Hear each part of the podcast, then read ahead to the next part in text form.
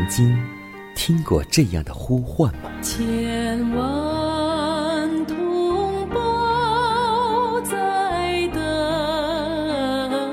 待，等待主的福音恩照。你曾经感受过这样的大爱吗？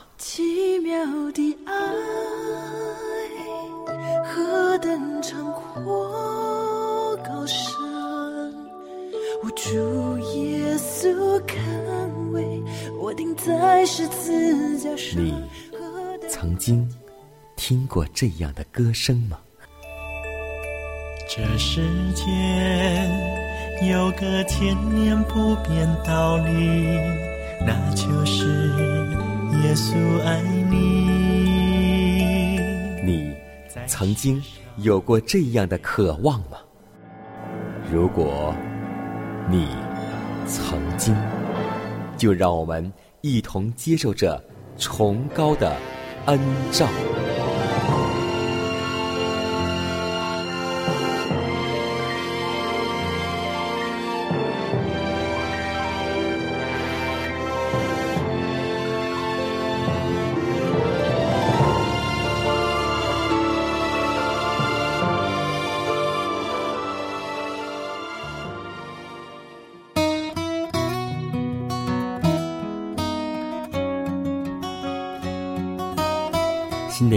又已经开始，今天你的心情还好吗？在此，迦南通过电波把祝福送给您和您的家人，主内平安。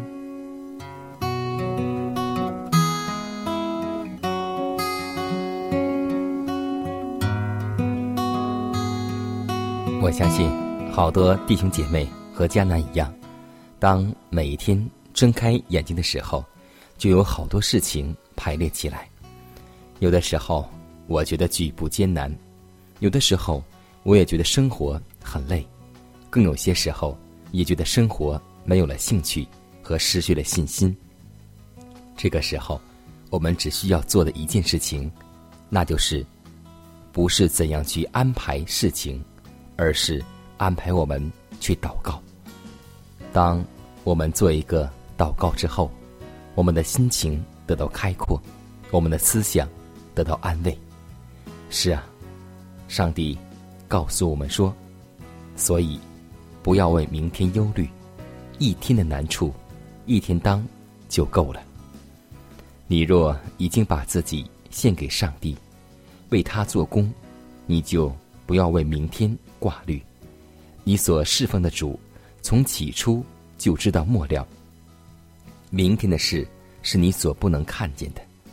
但在那全能者的眼睛是已经显明了。当我们把我们语文知识的处理权收在自己掌握之中，并且靠着自己的智慧以求亨通，我们就是担当了一种上帝所没有叫我们担负的担子，而且也是打算不求上帝的帮助而担负。这样，我们就负了上帝。当负的责任，而且把自己来代替上帝了。当那时，我们当然要忧虑，并且也要预料危险和损失，因为这样的事必要临到我们。但是，在我们确信上帝是爱我们，也要善待我们的时候，我们就不再为将来的事而忧虑。我们要依靠上帝。正如孩童依靠父母一般，那时我们的忧患就有失踪，因为我们自己的心智已吸入上帝的意志之中。所以，让我们卸下所有的劳苦和重担、忧愁和烦恼，因为一切事情尽在上帝的手中掌握。我们哪一个人能用思虑？使寿数多加一刻呢，这上下的事我们尚且不能做，为什么还忧虑明天呢？让我们一同来祷告，不为明天，而是为今天。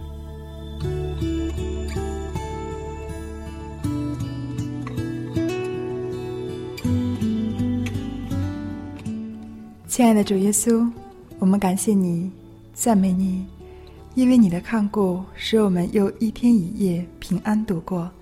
主啊，你的爱何等长阔高深，我们真是感恩不尽。你当日为救我们脱离罪恶，甘愿为我们定十字架，流血舍命，使我们得着永远的生命。因为你爱我们，而且永永远远爱我们。我们理当要感谢你，赞美你。今天的光阴，我们再一次把自己交在你的手里，请你引导我们走你喜悦的道路，行事为人，都能荣耀你的名。主啊，让我们不突然度过这一天的光阴，使我们身体能够健康，使我们的灵敏也能够一天新似一天。让我们在主耶稣基督德国降临的时候，能够与你的国度有份。让我们每一天都能够努力进入天国。如此祷告，侍奉主耶稣基督得胜的名求。阿门。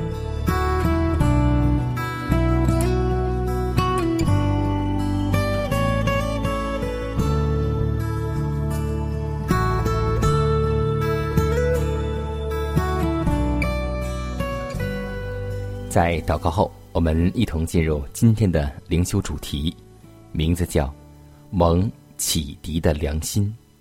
石头星传二十四章十六节说道：“我因此自己勉励，对上帝、对人，常存无愧的良心。”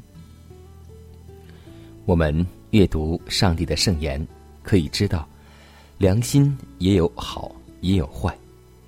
当将你的良心对着上帝的圣言，看看自己的生活和品格，与上帝在其中所显示之公义的标准是否基于理智，而你的良心的品质究竟是怎样的？世人的良心若不受神圣恩典的支配，是不可靠的。撒旦。常利用未蒙启迪的良心，借此引领人陷入各样的迷惑之中。人以为随从自己良心的指示，就可安全无虞，其实这是不足为凭的。亟待解决问题乃是良心是否与上帝的圣言协和。若不然，则随从良心实在是。不妥当的，因为他会行使欺骗，良心必使蒙受上帝的启迪，必须用功夫研究圣经，用功夫祈祷，这样心智才能够得以稳定、坚强而巩固。每人都有权利度一种为上帝所加纳并赐福的人生。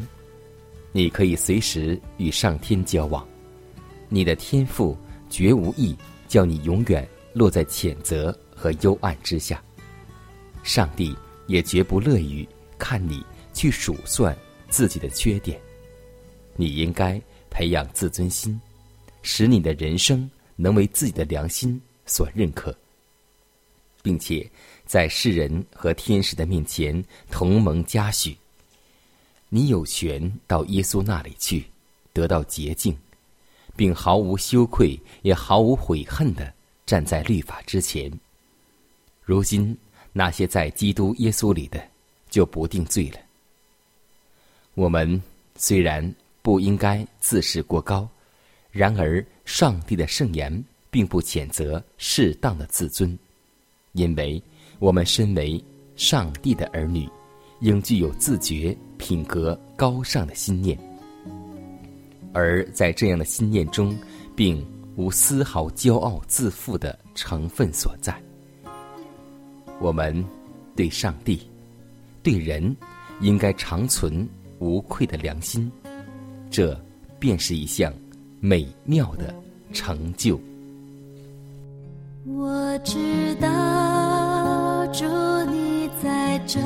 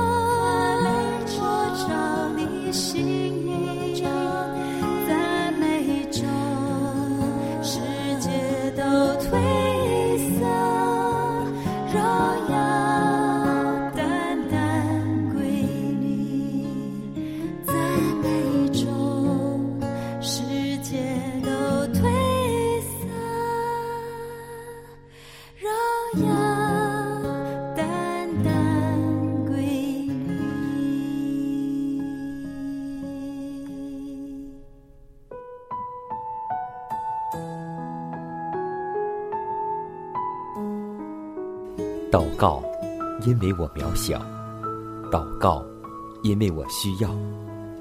亲爱的弟兄姐妹，每一天忙碌的生活中，我们是否经常忽视祷告呢？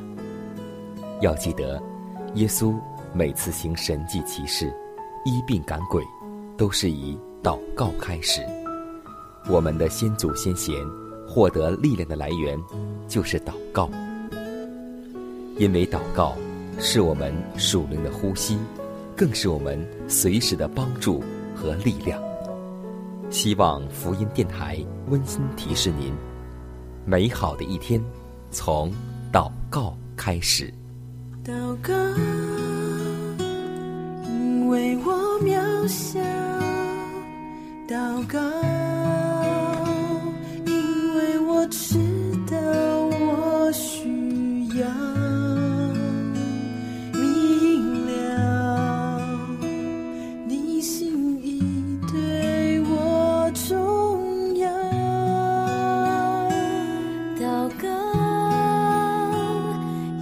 假装不了祷告，因为你的爱我需要啊，你关怀我走过的你都明白。有些事我只想要对你说，因你比任何人都爱我，痛苦从眼中流下，我知道你为我擦。在早晨，我也要来对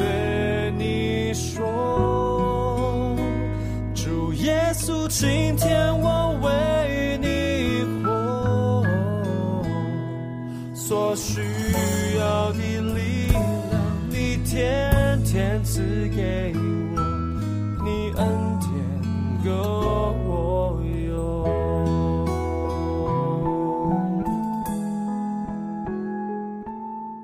分享生活，分享健康，欢迎来到健康驿站。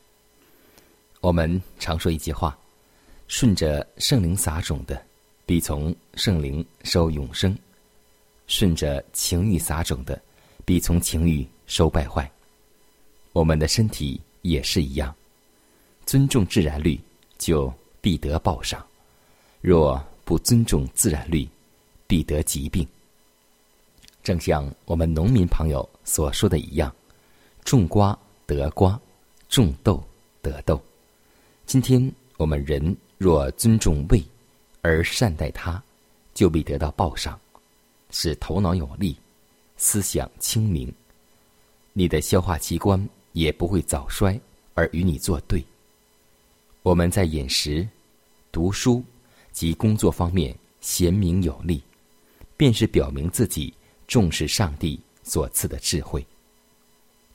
我们有神圣的义务，要保持身体在良好的情况中，以便能有芬芳清洁的气息。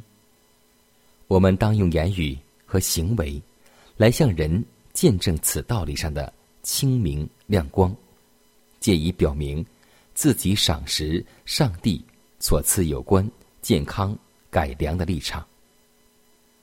饮食过度会对胃有什么影响呢？答案就是变成衰弱了。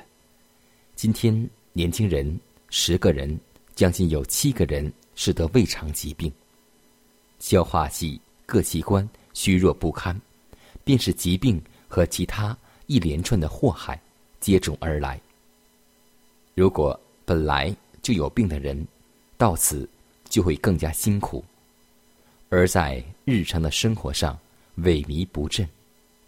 他们把精力消耗于不必要的工作上，要处理那装进胃里过多的食物，所以这不节制的生活，往往立刻。就会有头痛、不消化和腹痛等症出现。胃里堆满了处理不下的食物，人就会感到胀闷、压迫、头脑混乱、肠胃造反。但这些后果并不一定都要随着饮食过度而来，在有些情形之下，胃会发生麻痹，虽然。不觉痛苦，但消化器官却丧失了其精力。随着人体机构的基础日渐破坏，而使人生进入痛苦的难耐的境地。所以，要想健康，首先要善待我们的胃，首先要过一种节制的生活。一步一步跟随你，踏着你心情交集，一步一步学习你，直到你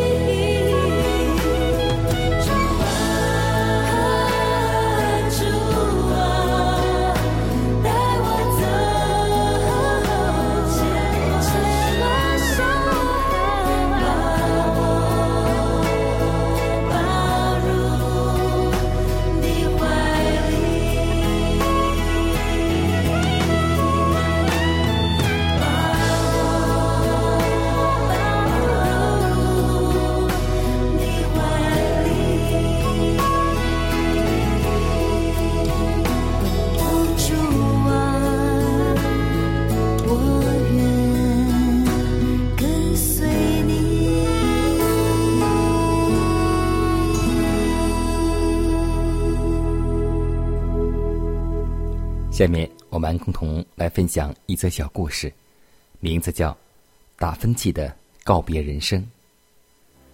达芬奇在临终之前无法开口说话，他示意侍候在病床前的佣人拿来纸和笔，用最后的力气写下歪歪斜斜的几行字。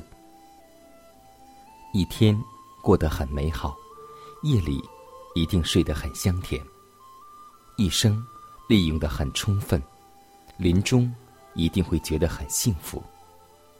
可惜的是，我一生中从来没有做过一件值得一提的事情。我们来想一想，这样一个大有成就的人，临终时说这番话，到底是谦虚，是对人生的再次认识？还是悔悟，或是对后人的激励呢？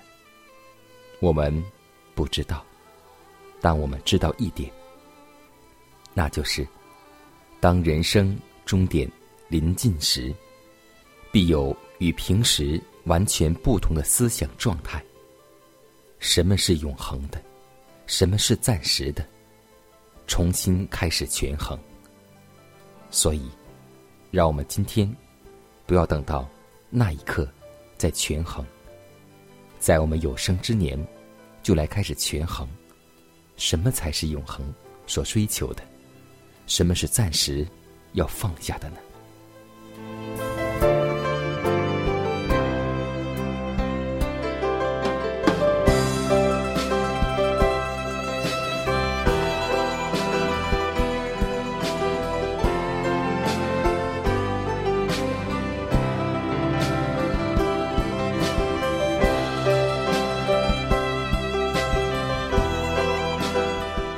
看时间，又接近节目的尾声。最后要提示每位听众朋友们，在收听节目过后，如果您有什么生灵感触或是节目意见，都可以写信来给佳南。来信请寄香港九龙中央邮局信箱七幺零三零号，崇高的恩照节目收。也可以给我发电子邮件，就是佳南的拼音圈 a v o h c 点 c n。佳南期待你的来信。迦南期待你的分享，在每天这个时间，每天这个调频，迦南都会在空中电波和您重逢。让我们明天不见不散，以马内利。怎么啦？嗯，心情不好。为什么？哎，好烦呐，不想说了。那我们来为你祷告。祷告有用吗？当然有啊，不然先听我们唱一首歌给你听好了。好吧。